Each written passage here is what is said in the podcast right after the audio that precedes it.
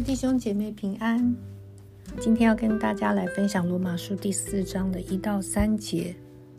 我为大家来读。如此说来，我们的祖宗亚伯拉罕凭着肉体得着了什么呢？倘若亚伯拉罕是因行为称义，就有可夸的；只是在上帝面前并无可夸。经上说什么呢？亚伯拉罕信神，这就算为他的义。我们前面看到，在罗马书第三章的主轴是讲到，不论是犹太人或者是外邦人都无法靠行为称义，因为都是罪人，没有一人，连一个也没有。所以，不管是有律法或者是没有律法，人都无法靠自己的行为去达到义的标准，都亏缺了神的荣耀。所以，神为了要满足他的公义以及他的慈爱，所以他设立了耶稣基督为挽回祭，让他的独生爱子为我们付清了所有罪的赎价，让每一个信耶稣的人都因为耶稣的代替，可以在神面前被称为义人。所以，人称义其实没有其他的方法，因为人怎么努力都是一个罪人的努力。所以只有一个称义的方法，就是信耶稣基督十字架的全备救恩。所以不管是受过割礼的犹太人，还是没有受过割礼的外邦人，都要一样的是透过同一个途径，就是因信称义。因为只有耶稣基督他完全的代替和牺牲，才有办法解决每一个人，就是世上的每一个人违反律法得罪神的这个问题。所以，神的律法这个要求或者规格从来没有放低标准过，因为是耶稣基督自己去满足了一切律法的要求。但是这一章为什么会做这样的开头呢？就是我们的祖宗亚伯拉罕凭着肉体得着了什么呢？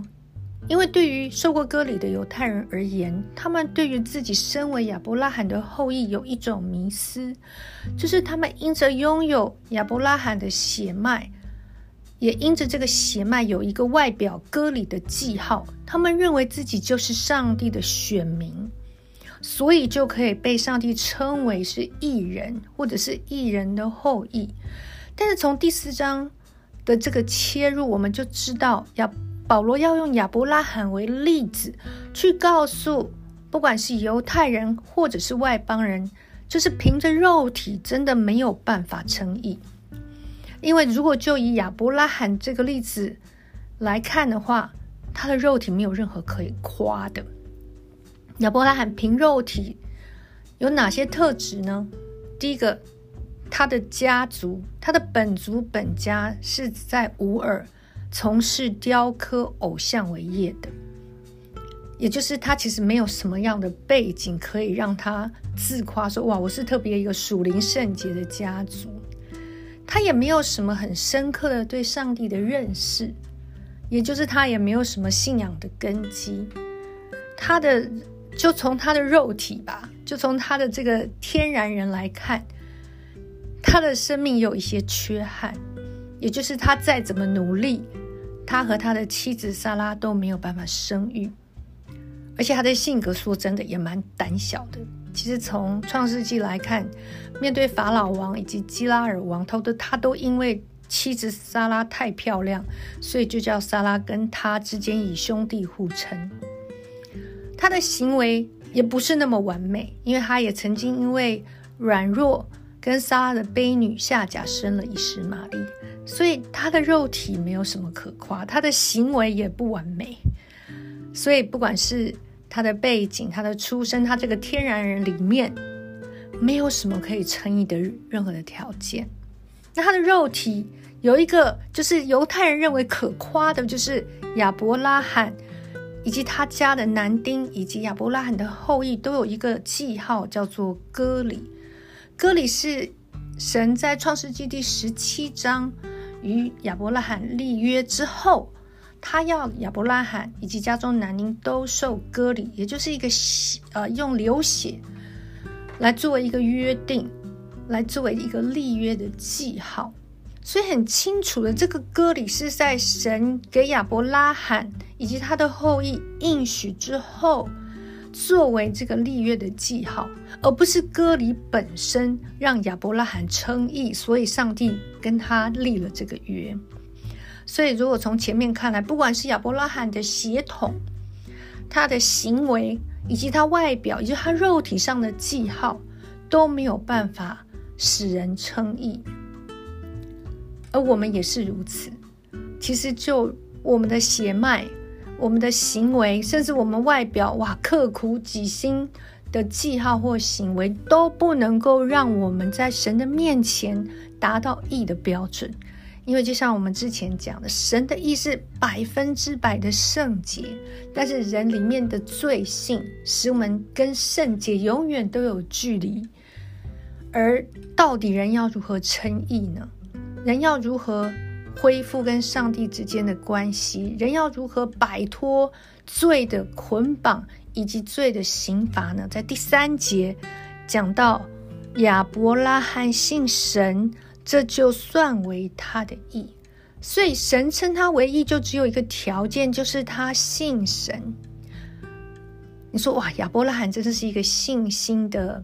美好的示范，但是要很清楚，这里的信心不单只有只有信心，而是亚伯拉罕信谁？亚伯拉罕信神，信有神，信耶和华是谁？信耶和华的属性，他的应许，他的呼召，信耶和华给他的计划。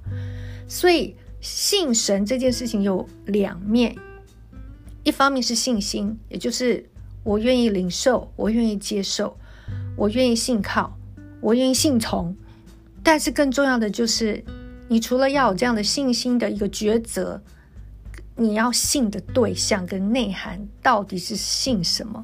你会发现亚伯拉罕的信心的内涵其实非常的丰富，就是他信神，以及神向他彰显的神是一位怎么样的神？神主要给他的蓝图，给他的整个国度的应许，神要他往这边行或不往这边行，神给他的指引，他都愿意持续的信下去。所以亚伯拉罕的信神一直都是一个现在进行式。而亚伯拉罕之所以可以称义，就是一个理由，就是因为他信神。你说哇，这么的简单？你可以说它很简单，但是也不简单。简单的就是因为这船纯粹是出于上帝的恩典。因为亚伯拉罕之所以能够遇见神，跟神有关系，是因为神主动的跟他显现，神主动的拣选他，跟他说话。因为如果神没有主动向我们彰显、感动我们的心，我们根本跟神没有机会相遇。而且神主动救他脱离了这个象征世界的乌尔，他呼召他离开他的本族本家，因为亚伯拉罕在他的本族本家本地是没有办法经营信心的。神也带他离开了象征旷野的哈兰。亚伯拉罕的信心其实也曾经有停滞过，但是神带他脱离了哈兰，继续的往前行，引导他走向应许之地，而且在那里扎根。在亚伯拉罕信心软弱的时候，对他说话。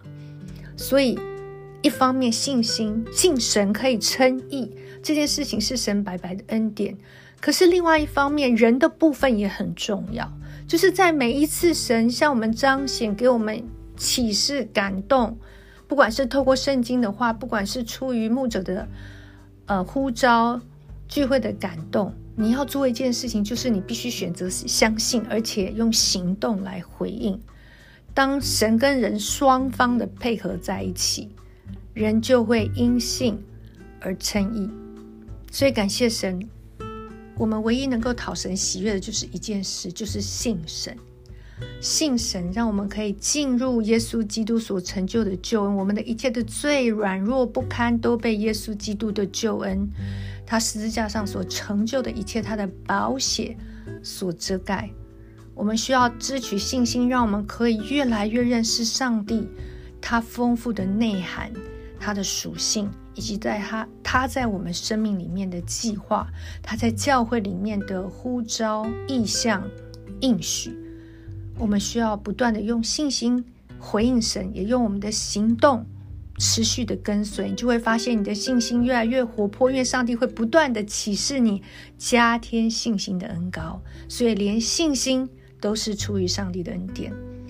最后，我们一起来祷告，我们求这位为我们的信心创始成终的耶稣，可以在我们的里面不断的工作，让我们的信心越来越有根有基。我们一起祷告，亲爱的耶稣，我们来到你的施恩宝座前，主，我们向你感恩，因为凭着肉体，凭着行为，我们毫无可夸，我们没有任何的出路，使我们可以脱离罪和罪的结果。但是感谢神，主啊，你主动的向我们显现，主啊，你主动的感动了我们的心，使我们能够对你有感觉，使我们能够做这么重要的抉择，就是把自己生命的主权献给你。但是主，你也知道我们的信心很软弱，我们常常高低起伏，我们也很容易停滞。就求耶稣基督，你不断的拯救，也让我们不断的回应你的呼召。让我们每一次踏出一步，主啊，我们就知道你与我们同在，以至于我们可以持续的跟随你。主啊，让我们抓住亚伯拉罕这样的美好的示范，成为他信心的后裔。谢谢耶稣，听我们的祷告，奉耶稣基督宝贵的圣名，Amen。